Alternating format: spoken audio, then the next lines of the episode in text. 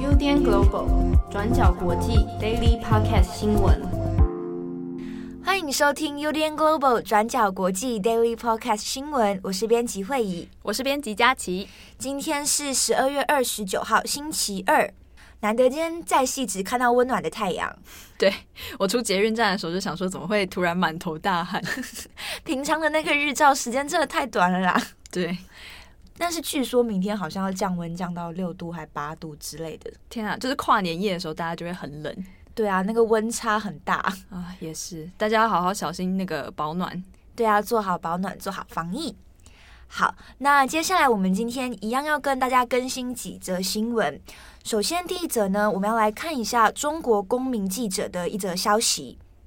三十七岁的中国公民记者张展，在今年二月初到武汉采访当地的疫情，透过社交媒体揭露武汉境内在那个时候的状况，后来就遭到中国政府逮捕，被控寻衅滋事罪。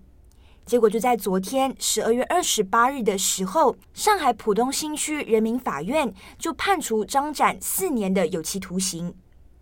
根据 BBC 的报道，检察院在张展的起诉中就表示了，张展是在二月三号进入武汉，多次通过微信、Twitter、YouTube 这些社交媒体，以文字啊、影片的方式去发布大量的假讯息，而且还接受境外媒体的采访，恶意炒作新冠肺炎的疫情，影响非常恶劣。那面对被判处四年的有期徒刑呢？张展的律师就认为说，这不合理，而且量刑也太重，他会决定说是否考虑再次上诉。而且律师也认为说，张展是在做自己认为正确的事情，所以他不能忍受自己所处的社会里人们正在面临的苦难。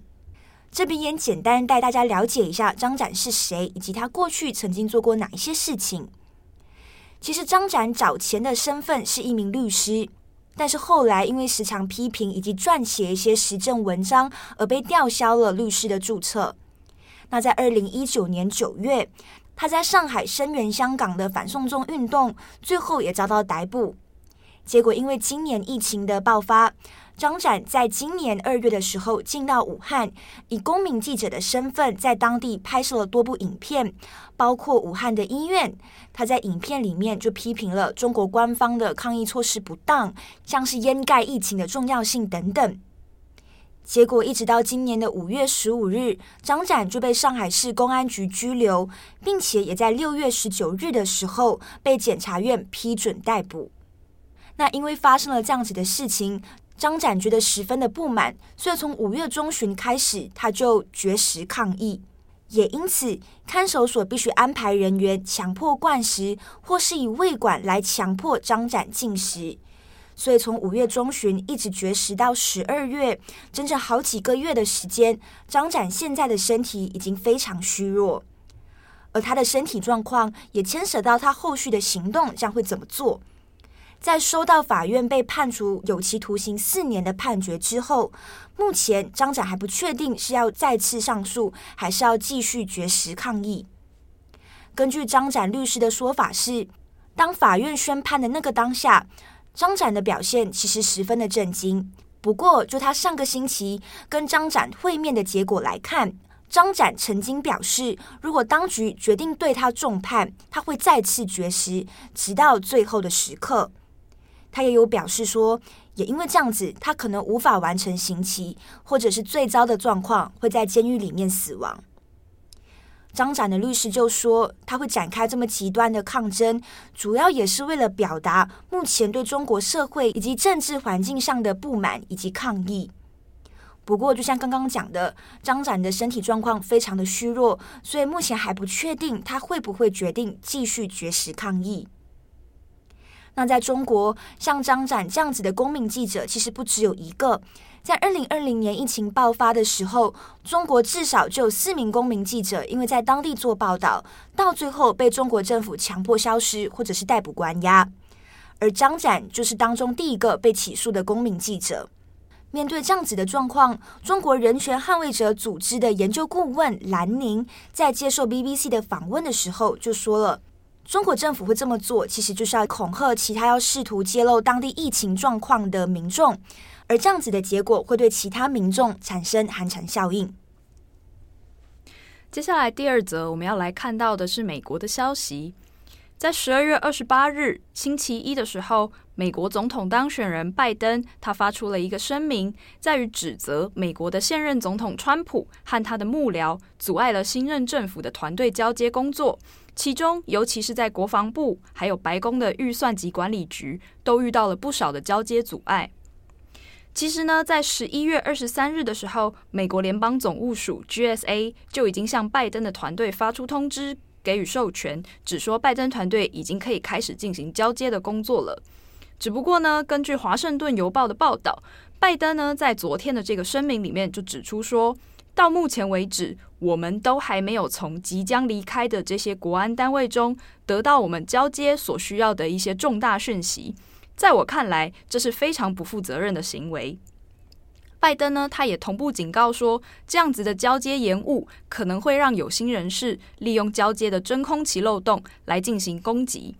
那刚好呢，最近发生了几桩美国的大规模网络安全攻击事件，像是 SolarWinds 害进美国财务部等等。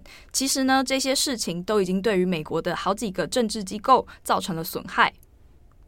不过呢，针对拜登的指控。这位由川普任命的现任代理国防部长米勒，他呢有不同的意见。米勒在周一晚上的时候，也在一份声明中表示，其实已经有四百多名国防官员参加了这个过渡小组的会议。那目前会议也召开了一百多次，他们呢也提供了五千多页的文件给交接小组，并没有像拜登所说的这样有什么政权交接的问题存在。可是呢，其实，在上上周，也就是十八日的时候，已经有网络新闻调查媒体报道说，米勒其实在国防大厦内部下令，整个部门范围都要暂停与拜登团队的合作。另外，也有国防部的匿名官员指出，目前确实遇到一些状况，像是会议不断延后啦，很多的重要事情都排到新年之后等等的问题。可是呢，米勒在声明中，他也回应说，拜登团队和川普团队其实早就针对川普目前正在进行休假这件事情达成了共识，所以在行政内容上会有延误是很正常的。不过呢，拜登的官员则强烈否认这种状况。拜登的过渡团队执行主任亚伯拉罕，他就在接受采访的时候说：“让我说得清楚一点，我们根本就没有跟川普团队达成休假的共识。”那根据五角大厦的说法呢，整个目前内容工作研制的状况会在圣诞节与新年假期过后回到正轨。米勒呢也强调说，其实在本周国防部就已经会有许多会议召开，其中有两场就是与新冠肺炎有关。那里他也强调说，五角大厦一定会支持过渡交接期所有的文件、材料还有活动等等行为。那至于白宫的管理和预算办公室，他们则没有立即回应拜登的评论。目前呢，拜登的交接程序会在一月六号的时候，经由国会来确认选举人团的投票结果。这个确认的程序呢，是由副总统彭斯来进行主持的。如果没有意外的话，在经过这个确认的过程之后，在一月二十日就会正式举行总统就职典礼。那我们知道说，川普他近期呢正在佛州度过他的圣诞还有新年假期。不过呢，因为在前阵子，川普他动用了否决权，否决了二零二一年的国防授权法，让法案退回国会。那在今天呢，由裴洛西所领导的众议院，他们在晚上表决，确定维持将会通过原案。那接下来呢，如果由共和党领导的参议院也顺利通过了表决的话，这个法案将会成为在川普任内第一项被推翻否决的法案。那对于川普的这个否决呢，众议院的议长裴洛西，他在二十三日的时候也指出说，川普目前正在利用任期的最后时间，在行政程序上制造混乱，那也是非常令人不安。参议院呢，则预计是在明天会进行开会讨论。那根据规定呢，只要有三分之二以上的参众议院的议员都支持原案的话，就能够推翻川普的否决案。第三则，我们要来看一下十二港人案的最新进度。在今年八月的时候，十二名香港人从香港偷渡到台湾的时候，遭到中国海警逮捕，随后分别被控组织他人偷越边境罪以及偷越边境罪这两个罪名。在昨天十二月二十八号的时候，涉及其中十个港人的案件就在深圳的盐田法院开审。经过审讯之后，这十个香港人呢，当庭都表示认罪，希望法院可以从轻处罚。法院则宣布说将会择日再做宣判。那刚刚讲的是涉及其中的十个港人嘛？那剩下的另外两名未成年的香港年轻人，他们将交由检察院择日举行不公开听证，以决定是否再做起诉。这次案件比较争议的地方也在于说，法院在昨天的审判有没有在搞秘密审讯，不让外人旁听的问题。中国官方是说，这次的审讯有部分的港籍以及深圳市的人大代表、政协委员、一些新闻记者以及被告人的亲属都参与了旁听。不过，一个组织叫做“十二港人关注组”则就说了，法院是在搞秘密审讯。根据他们的说法是说，法院虽然声称审讯是以公开的方式进行，但最后却以旁听席已经人满为由，拒绝家属啊、委托律师、记者以及各国的外交人员参与旁听。此外，中国官方指定的律师呢，也拒绝接受家属的电话，也拒绝回应家属的任何讯息。从案件审理开始呢，其实就一直存在着呃非常不公开也不透明的状况。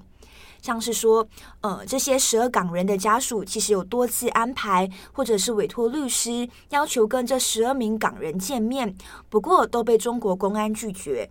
而除此之外，家属委托的律师呢，也被公安约谈施压，甚至也有律师到最后是选择退出代理工作的。这十二港人的案件会怎么进行？过程是不是又会公开透明？也是让家属非常担心的事情。尤其这些家属也一直批评说，中国当局一直不让他们探视孩子，而香港政府也没有提供他们任何实质的帮助。目前中国官方是说，呃，他们会在择日进行审判嘛，不过目前还没说这个日期会是在什么时候。我们总结一下张展的案件以及这一次十二港人的案件来看一下，BBC 就分析说，中国官方一般来说会在圣诞节前后的这些时段来审判这些比较重大、比较敏感的案件，原因就在于这个时段呢，基本上是国外媒体、境外媒体会放假的时间，所以透过在这个时段来审判这些比较敏感、比较重大的案件，也就可以降低就是媒体以及降低外界对于这些案件的关注度。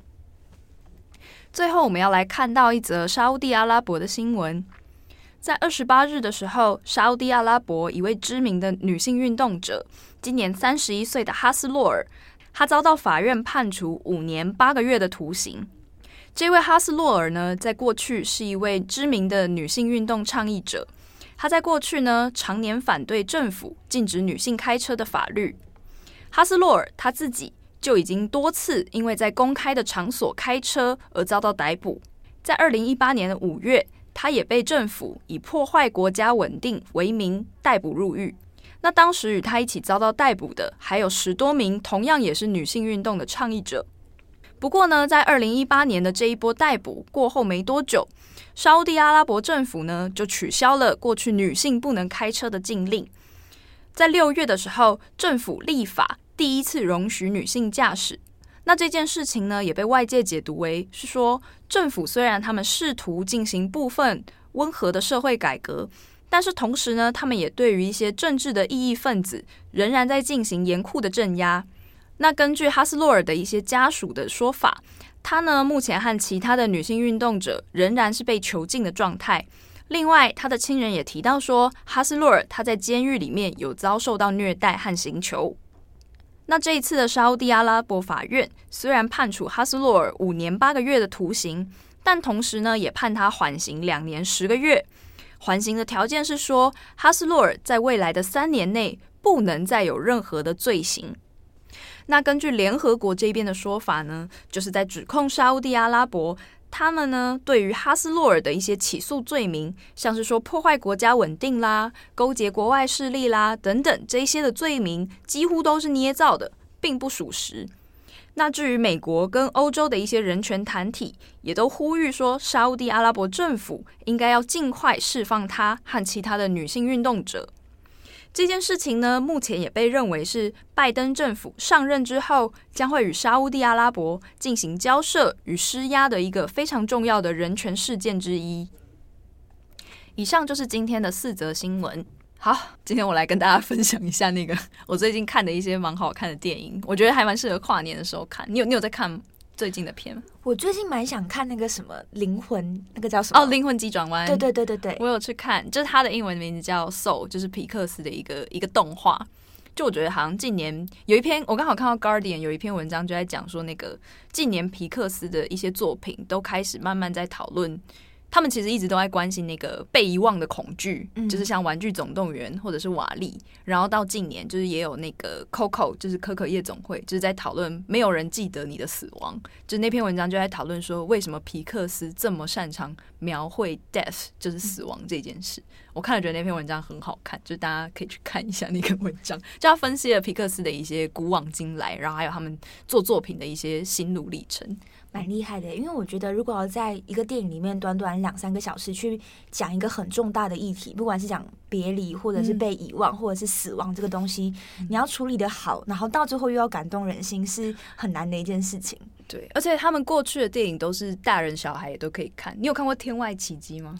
就是一个老先生带童子军。哦，我知道那个，但我没看。我之前是看那个《脑筋急转弯》，哦，是是是这个名字吗？是几个小就不同的喜怒哀乐。对对对对对对对，我觉得那个我印象还蛮深刻的。就好像可以把很复杂议题，然后讲的小朋友其实也看得懂，然后也可以学到一些。东西，他也不是要跟你说教，他就是告诉你一些情感，或是别离很难过，但是我们可以怎样？我我觉得很棒。我觉得在这个时间点上映也蛮好的，刚好疫情这样子一整年下来，我觉得大家心里面可能也很沉重，或者是有一些可以有一些抒发的管道啦。对，而且灵魂急转弯的音乐也很好听，我这样是不是很像收夜配？我 其实没有夜配，我只是觉得很好看，大家年末也可以去看一下。有，我决定我这周要去看哦，真的吗？很赞诶，而且我也很喜欢皮克斯，皮克斯应该是大家的童年回忆吗？之前不是有那个叫什么玩具哦，玩具总动员哦，对对对，怎样？玩具总动员你有看过吗？有啊，它不是有好几集，一二三。我好像一集都没看过哎，嗯，因为我印象中我好像有点蛮害怕，就是那种你知道，就是这类别离的故事。对对对对对，我自己个人啊，尤其是来了台湾，我自己有种本能的抗拒。对，因为你可能就一个人在台湾，你可能会很想念家里之类的，所以我很怕看到就是电影情节里面有任何关于别离的这一类的议题。但我必须说，他们处理的很好了。对，那你看，你可能会很。你要戴面纸，记得要记得戴面纸进去看，还有帽子，对，因为你会听到很多人都在就是吸鼻涕。哦，天啊，好感人哦！好啦，好好，我这周会去看。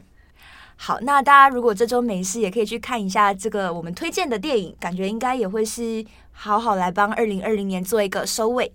那我们今天就更新到这边，我是编辑慧仪，我是编辑佳琪，我们下次见，拜拜。感谢大家的收听。